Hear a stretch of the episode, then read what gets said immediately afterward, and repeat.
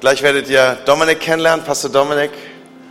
Er kommt aus Köln, hat dort eine mega Arbeit aufgebaut. Dominik hat zwei Kinder, eine großartige Frau dazu und er ist ein Hammer-Typ. Ihr werdet ihn lieben. Und jetzt ist das hier seine Bühne, das ist seine Kirche und er wird uns das Wort Gottes verkündigen. Wir heißen ihn herzlich willkommen. Dominik, so gut, dass du da bist. Hau raus, was immer du hast. Und danke an das Team hier. Mega.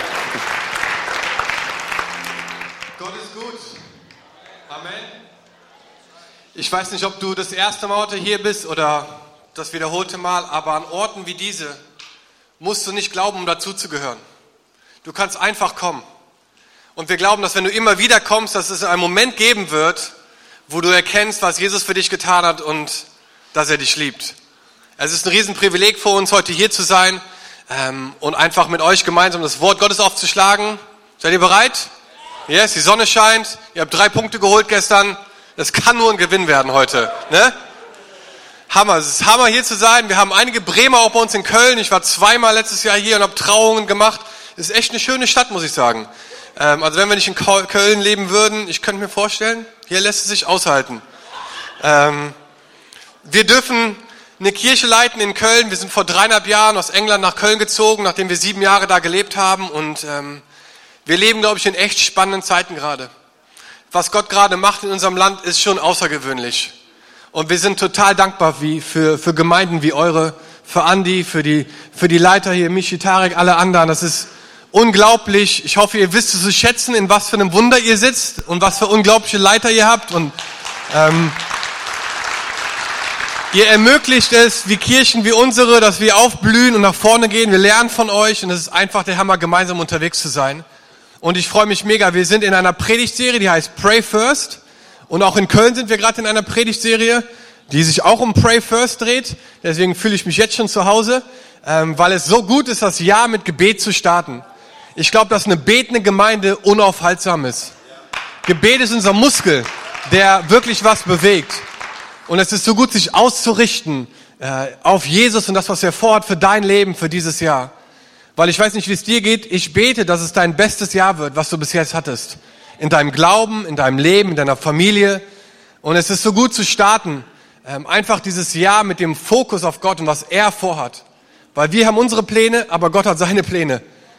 Und ich hoffe, dass wir ein Leben leben, was sich nach Gottes Plänen ausrichtet. Wir sind heute in Matthäus 14.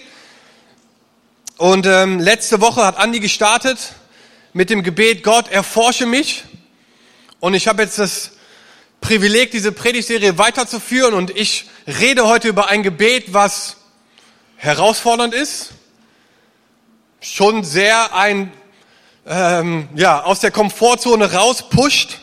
Ähm, manche lehnen es vielleicht sogar ab, dieses Gebet zu beten. Ähm, aber wenn du dieses Gebet betest, dann glaube ich, dass es das Potenzial hat, dein Leben radikal zu verändern.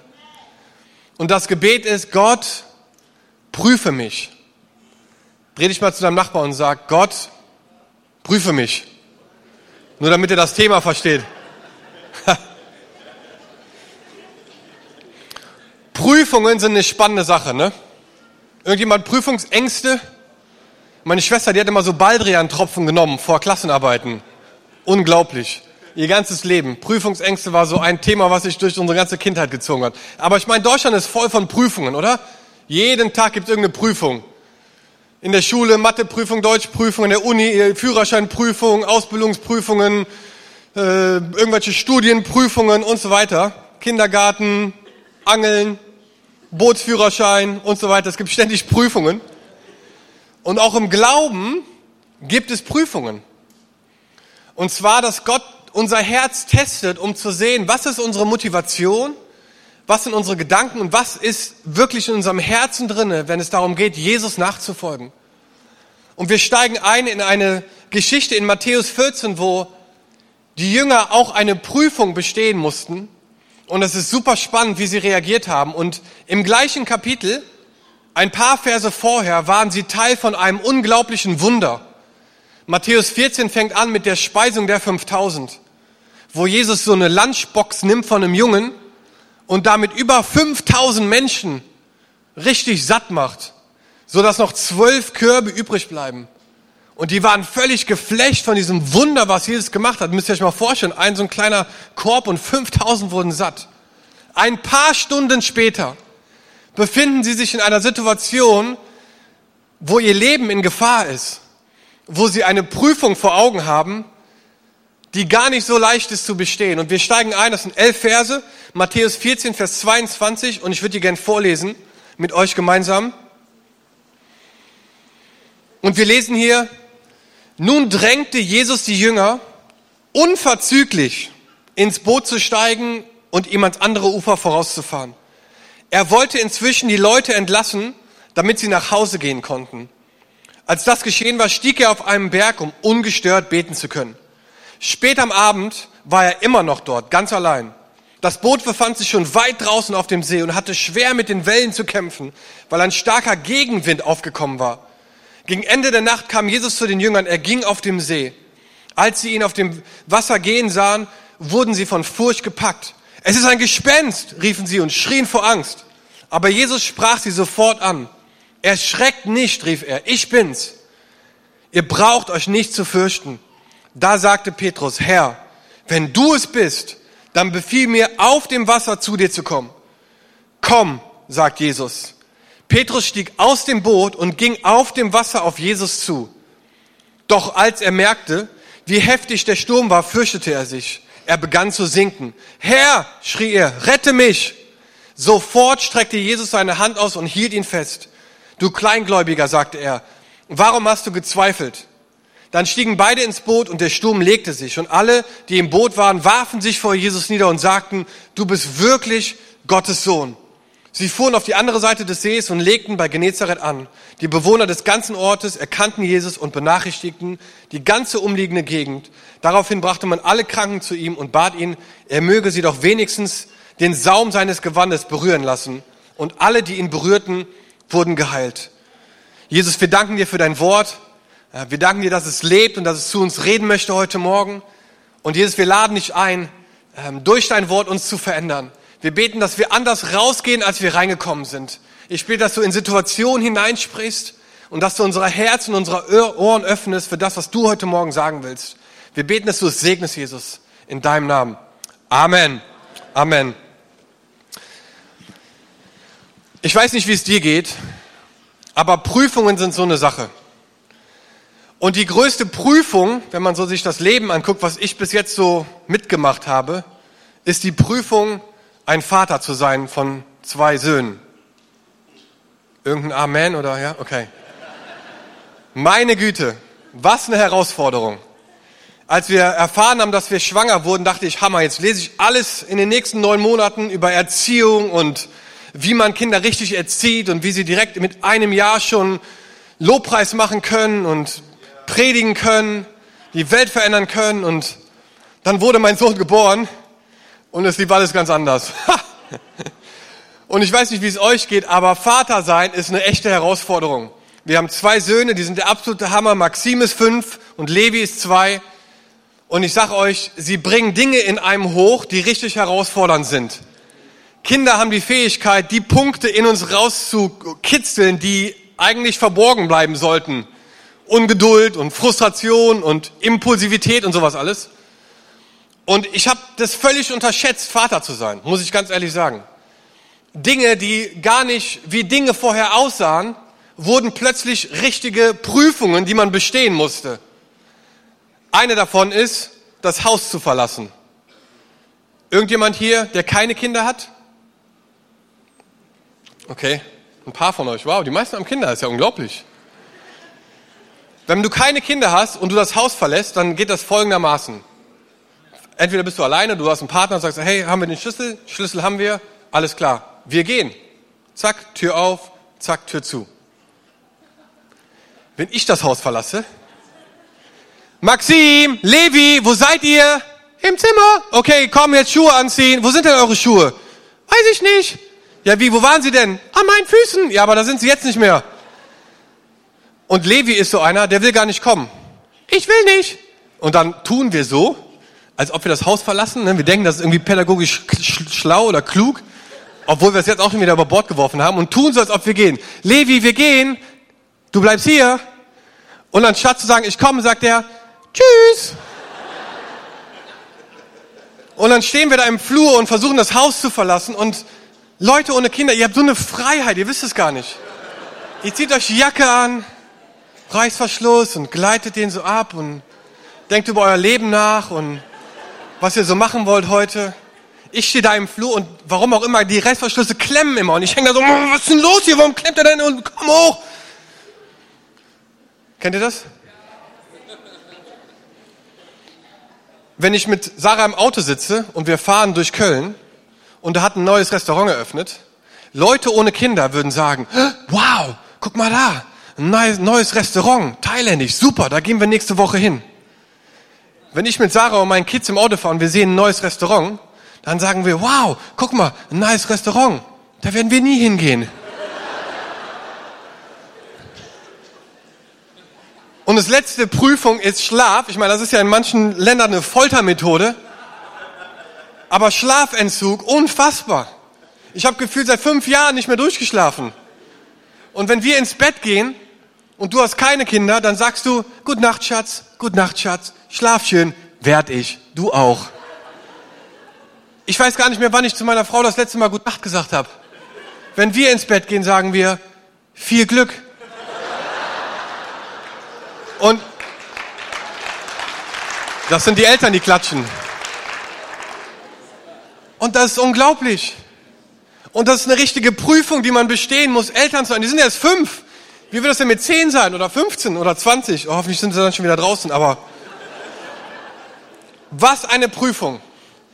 Und ich glaube, in unserem Glaubensleben ist es auch oft so, dass Gott uns Prüfungen vorlegen, nicht um uns irgendwie einen reinzuwürgen oder um uns reinzulegen, sondern er möchte unser Herz testen und er möchte gucken, wo stehen wir gerade in unserem Leben. Mir hat mal jemand gesagt, wir beeindrucken Menschen mit unseren Stärken, aber wir verbinden uns mit Menschen durch unsere Schwächen. Und ich glaube, das stimmt total, dass wenn wir vor Gott kommen und er fängt an, uns zu prüfen, dann kommen oft die Dinge hervor, die eher als Schwächen gelten oder an denen wir noch arbeiten müssen. Und Gottes Anliegen ist es, dass wir in diesen Schwächen immer besser werden, sodass er uns mehr und mehr und mehr anvertrauen kann. Weil er uns liebt. Er ist ein liebender Vater. Und er möchte das Beste für uns. Und so geht's auch Petrus. Gott hat einiges vorgehabt mit Petrus. Was ein Mann. Was hat er bewegt in seinem Leben?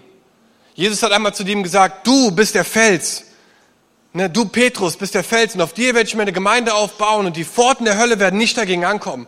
Ein Eckpfeiler der ersten Gemeinden. Wir bauen heute das weiter, was Paulus aufgebaut hat. Wisst ihr, eine Generation baut bis zu einem bestimmten Level und dieses Level wird dann der Boden für die nächste Generation. Und Paulus war ein, ein Mann Gottes. Aber Paulus war auch jemand, der eine sehr zwiegespaltene Persönlichkeit hatte. Wisst ihr, er war nicht immer Petrus, nicht Paulus, Petrus. Er hieß auch mal Simon, bevor Jesus ihn umbenannt hatte. Und Simon und Petrus war die gleiche Person, aber total unterschiedlich reagiert in, ihrem, in seinem Leben. Er hatte Tage, da war, da war er impulsiv und gewalttätig und er war, hat ihm das Ohr abgeschlagen und er war vorlaut und war immer ähm, ja jemand, der nicht gezweifelt hat und ne, manchmal auch irgendwie gewaltbereit war. Und Petrus auf der anderen Seite war ein Mann, der, der mutig das Wort verkündet hat. Und 3000 Menschen kamen zum Glauben. Er war einer der engsten Freunde von Jesus, hat Dinge gesehen, die die anderen Jünger nicht gesehen haben. Und ich glaube, dass es so wichtig ist, bevor wir über Prüfungen reden, dass Gott beide Seiten an uns liebt. Er liebt unseren Glauben und den mutigen, die mutigen Schritte, die wir gehen. Aber ich glaube, dass Gott sich auch mit unserer Angst identifiziert, unseren Schwächen, unseren, unseren Zweifeln vielleicht, den Bereichen in unserem Leben, wo wir denken, boah, das ist ja eher peinlich für Gott. Ich, glaub, ich glaube, dass Gott es auch liebt in uns. Und das ist so wichtig, dass wir, das, dass, dass wir das verstehen, bevor wir jetzt einsteigen hier in diese Prüfung, die Petrus vor sich hatte, dass Gott beides kennt und er beides liebt in unserem Leben. Und wir starten in Vers 22, da steht, nun drängte Jesus die Jünger unverzüglich ins Boot zu steigen und ihm ans andere Ufer vorauszufahren. Und ich habe das gelesen und dachte, das ist ja unglaublich. Jesus hat offensichtlich die Jünger bewusst in einen Sturm geschickt. Er drängte die Jünger unverzüglich zum anderen Ufer zu fahren. Würde Jesus dich in einen Sturm schicken? Würde er das wirklich machen? Dass er bewusst dich in eine Situation hineinschickt, die richtig herausfordernd ist, die dich vielleicht prüft in deinem Glauben, in deinem Charakter? Ich glaube schon. Ich glaube schon, dass Gott das macht. Und der erste Punkt, den ich euch mitgeben möchte heute ist, wenn es um Stürme und Herausforderungen und Prüfungen geht, es ist nicht immer der Feind. Ne, oft haben wir eine Tendenz dazu zu sagen, da ist ein Sturm, boah, der Feind hat mich wieder oder das ist der Feind. Manchmal gehen diese Prüfungen und Herausforderungen auch von Gott aus. Wie dieser Sturm. Er hat sie da hineingeschickt, weil er wollte ihnen was klar machen. Er wollte ihnen die Augen öffnen und eine Erkenntnis mitgeben, die wir gleich lesen werden, die ihr Leben für immer verändert hat. Und ich glaube, dass manchmal wir so ein bisschen das christliche Leben schönreden und denken, wenn wir zu Jesus kommen, dann ist alles einfach und alles easy. Aber das stimmt nicht. Sorry. Am besten kommst du nächste Woche wieder, dann predigt jemand anders und dann ist es vielleicht ermutigender. Aber ich möchte dir sagen heute, das christliche Leben ist nicht immer nur nach oben. Manchmal ist es ein bisschen wie eine Treppe. Langfristig geht's nach oben, aber es ist ein Moment, wo Gott vielleicht dich herausfordert und dich ins nächste Level mit reinnimmt und dir was anvertraut, aber dann geht's darum, das erstmal anzuwenden in deinem Leben bevor das nächste kommt. Und diese Phase kann manchmal ganz schön anstrengend sein, weil er dein Herz prüft, dein Charakter prüft. Bist du bereit, dich einfach hinzugeben? Wisst ihr, wir lieben das Prinzip von einem Diener sein, bis dich mal jemand wie ein Diener behandelt. Kennt ihr das? Ich war mal bei einem Jugendcamp und ich war der Sprecher und wir haben Zelte aufgebaut, ne? Jugendcamps kennt ihr ja, ne? Es stinkt und äh, unsauber, aber ja, und wir, aber man hat Spaß. Und man hat diese Zelte aufgebaut und ich, da war einer dabei, der kam und ich war neu, ich kannte die Leute nicht von diesem Camp, habe einfach mitgeholfen. Wir haben ne, diese Heringe reingehauen in, diesen, in, diese, in, in die Zelte oder in den Boden. Besser, besser in den Boden als in die Zelte. Und da kam jemand vorbei, der hatte so die Hände in den Taschen und ich so, ey, komm, nimm mal einen Hammer und pack mal mit an. Meint er, nee, nee, ich bin im Worship-Team. Das ist nichts für mich. Aber natürlich eine Steilvorlage für mich, ne? Ich so, du nimmst jetzt einen Hammer und machst mit. Nee, nee, also wirklich, ich muss mich mental vorbereiten auf heute Abend. Und er ist tatsächlich weggegangen, er hat nicht geholfen. Und Gott sei Dank bin ich Christ, sonst wäre das ganz anders ausgegangen. Und dann predige ich abends und wir haben einen super Abend und er kommt danach zu mir und ich glaube, Gott hat ihn wirklich überführt. Weil er meinte, Dom, es tut mir so leid. Ich wusste gar nicht, dass du heute Abend hier der Sprecher bist und das, ich, ich so, ja, ist ja völlig egal, wer hier spricht. Aber ich glaube, er hat sich richtig schlecht gefühlt dass er mir nicht geholfen hatte dabei, weil er irgendwie gedacht hat, er ist, keine Ahnung, ein Level drüber. Und ich glaube, das war eine Prüfung oder eine Herausforderung für ihn zu gucken, was ist eigentlich meine Motivation, Worship oder Anbetung zu machen. Und Gott hat ihm ganz klar gezeigt, hey, bevor ich dich ins nächste Level nehmen kann, musst du erstmal an deiner Haltung arbeiten und an einer Motivation, warum mache ich überhaupt Worship? Weil ich gesehen werden will? Oder weil ich Jesus die Ehre geben möchte?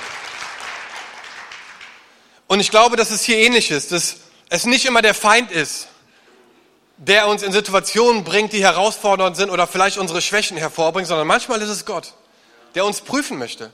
Und ich weiß nicht, wie oft du schon dieses Gebet gebetet hast, aber Gott prüfe mich ist schon ein herausforderndes Gebet, muss ich ganz ehrlich sagen. Es ist nicht einfach, weil der Umkehrschluss ist, dass Gott dir zeigen wird, was die Punkte vielleicht in deinem Leben sind, wo du noch dran arbeiten musst.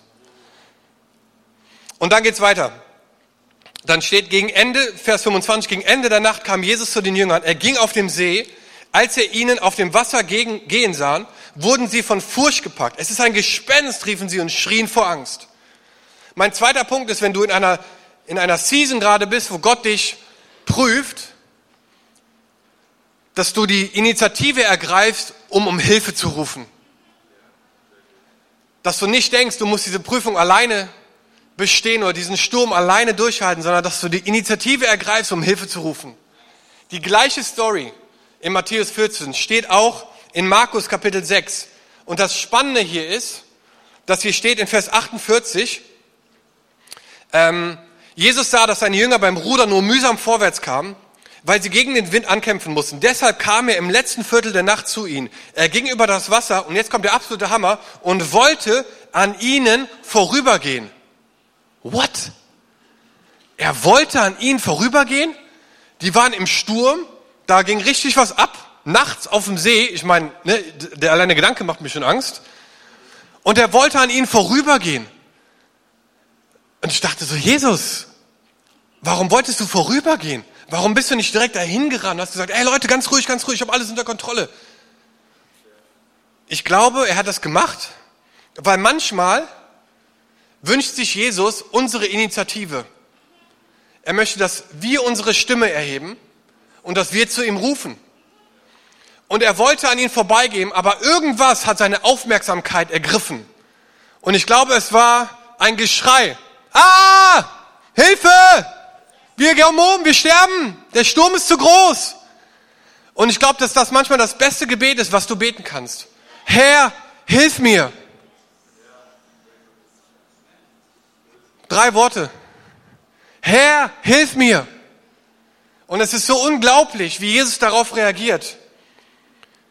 In Vers 27 steht, Jesus sprach sie sofort an. Sag mal sofort. Sofort. Das ist so wichtig zu verstehen. Wenn du gerade in einem Sturm bist, und ich vermute, prozentual gesehen, sind einige von euch gerade in einem Sturm, weil unser Leben ist so aufgebaut, dass wir entweder gerade in einem Sturm sind, wir kommen gerade aus einem Sturm heraus oder wir sind gerade auf dem Weg in einen Sturm. Aber eins von den drei ist es immer. Sorry, dass ich dir diese schlechte Nachricht geben muss, aber so ist das Leben. So ist unser Leben. Wir sind entweder gerade in einem Sturm, wir kommen gerade aus einem Sturm, aus stürmischen Zeiten heraus, oder wir sind gerade auf dem Weg in einen Sturm. Und irgendwo befindest du dich gerade. Und die Frage ist halt, was machst du in diesem Sturm? Und Jesus möchte, dass du die Initiative ergreifst, um ihn um Hilfe zu beten, zu bitten. Und deswegen treffen wir uns morgens zum Gebet. Deswegen sondern wir Zeit ab. Deswegen sammeln wir Gebetsanliegen. Deswegen schreiben wir diese Dinge auf. Nicht, weil wir einfach glauben, wenn einer betet, verändert sich was, aber wenn ihr eure Stimme erhebt, sofort. Ich glaube, dass dein Gebet einen Unterschied macht. Wir brauchen dein Gebet in dieser Kirche. Wir brauchen dein Gebet in dieser Generation. Es geht nicht darum, dass ich im Mikrofon bete, sondern dass du deine Stimme erhebst. Dass du die Initiative ergreifst und sagst, Gott, wir brauchen den Durchbruch in unserer Generation. Wir wollen, dass Bremen verändert wird. Dass die Menschen erleben, dass du der Weg, die Wahrheit und das Leben bist. Und ich erhebe meine Stimme. Und ich möchte dich ermutigen, das zu nutzen dass du deine Stimme erhebst. Und dann steht hier in Vers 28, da sagte Petrus, Herr, wenn du es bist, dann befiehl mir, auf dem Wasser zu dir zu kommen. Und das finde ich so spannend. Petrus hatte ein unglaubliches Bild von Jesus. Normalerweise würden wir denken, das logische Gebet auf, oder die logische Frage vielleicht in so einer Situation wäre, Jesus, Komm und sag dem Sturm, er soll still sein. Komm und löse mein Problem. Komm und segne mein Leben. Komm und hilf mir hier raus.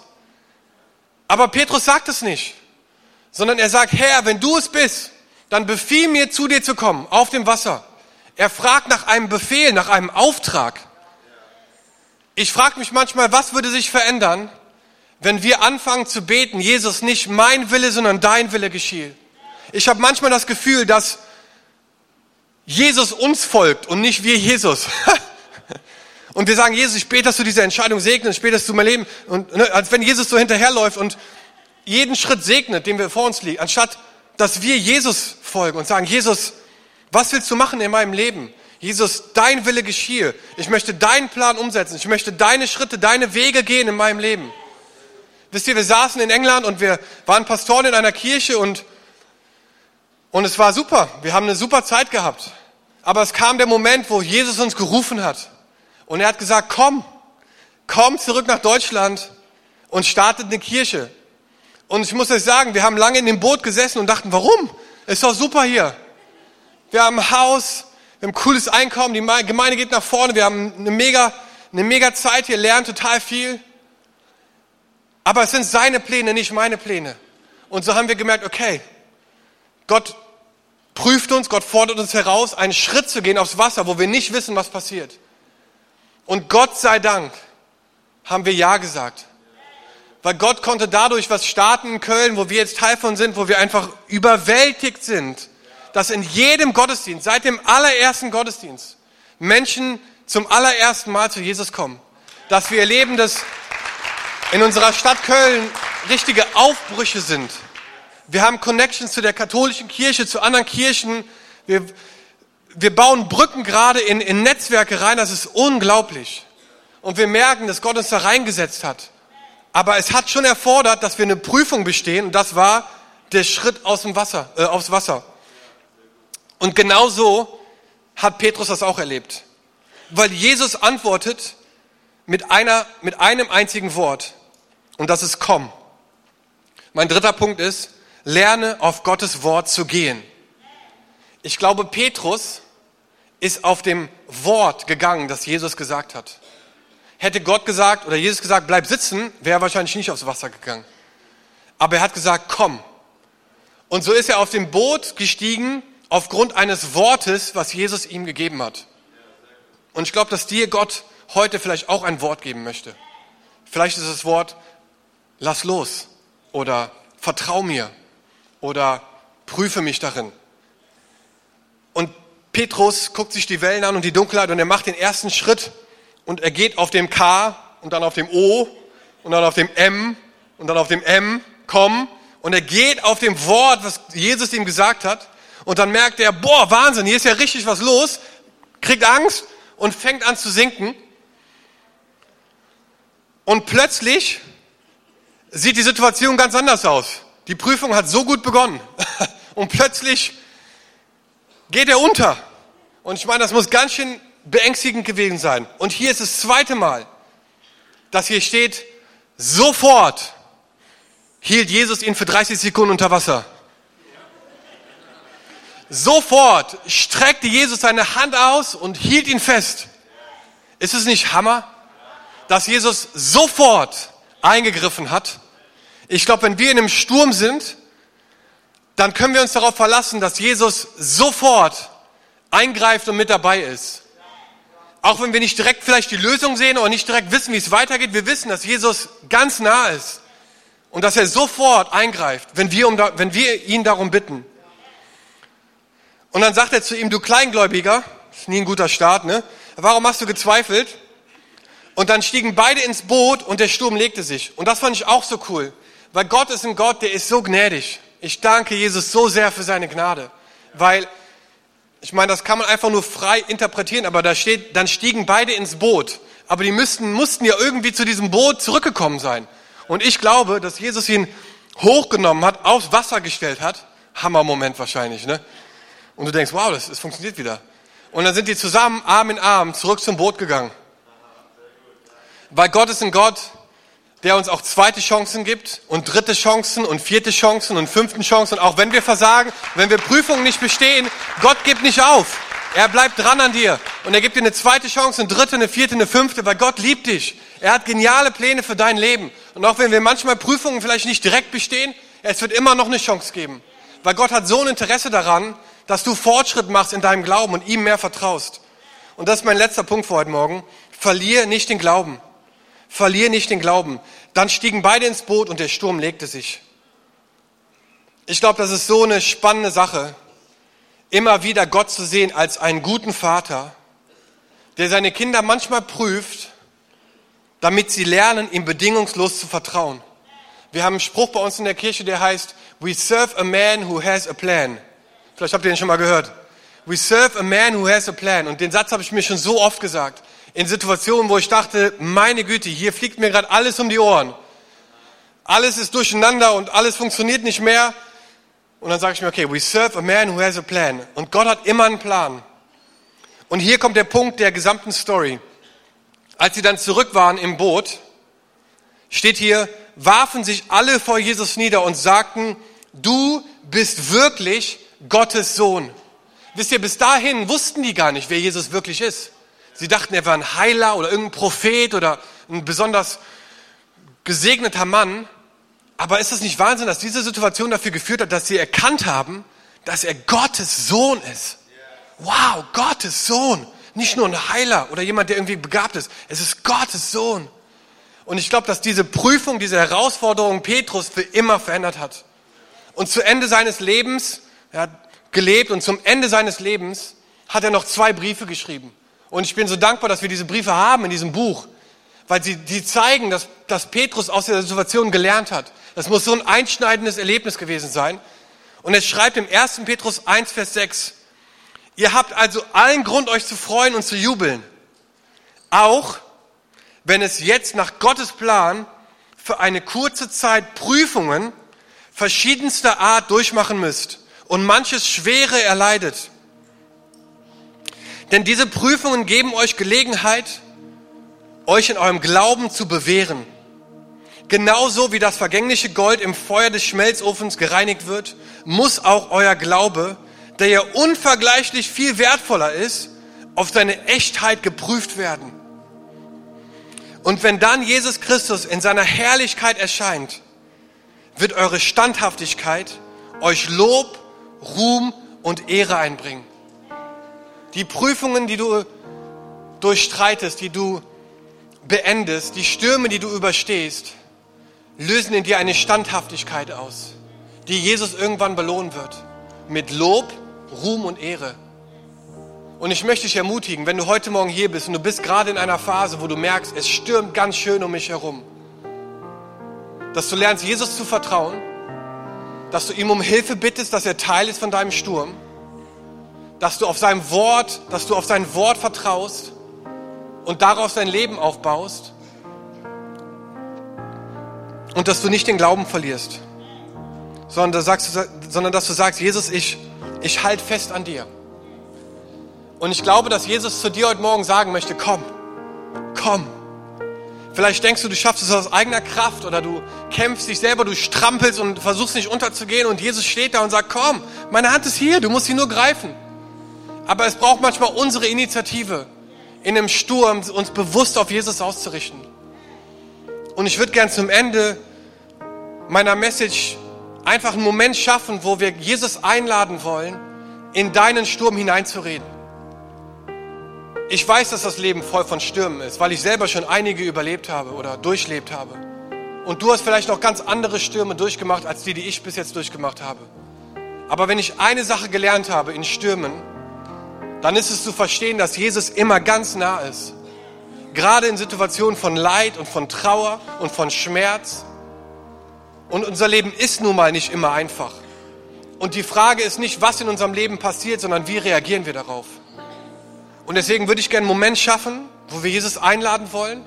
Und wenn du heute Morgen hier bist und du gehst gerade durch einen Sturm, dann fordere ich dich heraus, einen Schritt zu machen aufs Wasser und Jesus quasi entgegenzugehen.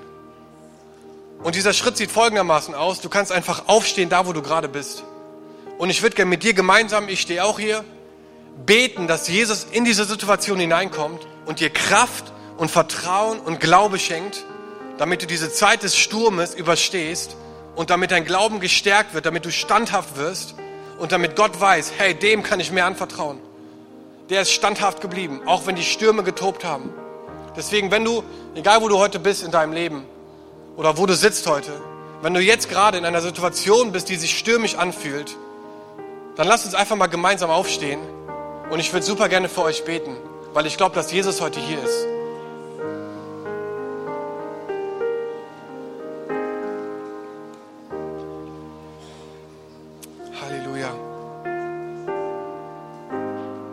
Jesus, wir danken dir, dass du ein liebender Vater bist, der ein Interesse hat, dass wir in unserem Glauben wachsen und dir noch mehr vertrauen. Und Jesus, wir beten jetzt für jeden Menschen, der hier ist, der gerade in einem Sturm ist. Ein Sturm, der ihn vielleicht schlecht schlafen lässt. Ein Sturm, der vielleicht so groß ist, dass, dass wir denken, ich schaffe es nicht, ich gebe auf. Und ich möchte, dass du jetzt kommst, Jesus, und ich bete darum, dass du jetzt kommst mit deinem Heiligen Geist und dass du deine Kraft, deine Liebe und deine Nähe ausschüttest über jeden Einzelnen. Und dass du ihm zeigst, dass du es unter Kontrolle hast. Auch wenn wir es nicht verstehen, du hast einen Plan, Jesus. Und wir ergreifen die Initiative heute Morgen und sagen, Jesus, wir vertrauen dir, dass du weißt, was du machst. Und wir treffen eine Entscheidung. Und wir beten heute, Jesus, dass du uns die Kraft schenkst, uns dir zuzuwenden. Jesus, wir danken dir für deine Gegenwart und das, was du tun möchtest in unserem Leben. Vielleicht bist du auch hier heute Morgen und du kennst Jesus gar nicht. Du weißt gar nicht, dass da jemand ist, der Teil sein möchte von deinem Leben. Und ich möchte heute Morgen dir die Chance geben, eine Entscheidung zu treffen. Vielleicht bist du neu hier zum ersten Mal, vielleicht hat dich jemand überredet, heute hier hinzukommen und gesagt, ich gebe dir ein Mittagessen aus, komm nur mit in die Hobkirche. Aber du bist heute Morgen hier und du hörst diese Message und du denkst, okay, was hat das jetzt mit meinem Leben zu tun? Ich möchte eins sagen. Jesus lebt und er hat einen Plan für dein Leben. Und ich möchte dich einfach fragen heute Morgen, egal wo du bist in deinem Leben, seine Gnade ist größer als jede Schuld oder jeden Fehler, den wir je begangen haben. Und Jesus streckt seine Hand heute Morgen dir entgegen und sagt, komm, komm nach Hause, komm zu mir. Und das Einzige, was wir machen müssen, ist diese Hand zu greifen. Wir haben es uns nicht verdient, wir sind nicht gut genug, aber deswegen heißt es Gnade. Es ist ein unverdientes Geschenk. Und deswegen möchte ich gerne in diesen Raum hier hineinfragen. Egal wo du sitzt, hinten, vorne, oben, links, rechts, bist du heute Morgen hier und möchtest zum ersten oder vielleicht wiederholten Male eine Entscheidung treffen, dein Leben Jesus anzuvertrauen, dann heb kurz deine Hand und ich würde super gerne mit dir zusammen beten. Hammer, ich sehe deine Hand. Dankeschön, danke, danke. Könnt die Hand gerne wieder runternehmen. Da ihr beiden, super, so gut. Dankeschön. Noch jemand hier, der diese Entscheidung treffen möchte? So, so gut. Dankeschön. Danke. Jesus, wir danken dir, dass du ein, ein Lebensbringer bist, Herr. Danke, dass du uns das anbietest, ein neues Leben zu empfangen, Herr. Und wir kommen heute vor dich, Jesus, und wir sagen, dass es uns leid tut, was wir falsch gemacht haben in unserem Leben. Und wir danken, Jesus, dass du das genommen hast und dass du es mit ans Kreuz genommen hast und dass du auferstanden bist und uns es anbietest heute Morgen, ewiges Leben zu haben. Und Jesus, wir beten heute Morgen, dass du kommst in das Herzen von jedem, der die Hand gehoben hat. Und dass du sein Retter bist und sein Heiland und sein, sein Heiler und sein Herr und sein König. Und wir treffen eine Entscheidung heute Morgen, Jesus, dir nachzufolgen. Alle Tage meines Lebens. Dank dir, Jesus, Herr, dass du uns füllst mit deinem Heiligen Geist. Komm und nimm mein Leben. Wir beten es in deinem Namen, Jesus. Und alle sagen Amen. Come on, können wir den Leuten mal einen Applaus geben, die sich zum allerersten Mal entschieden haben?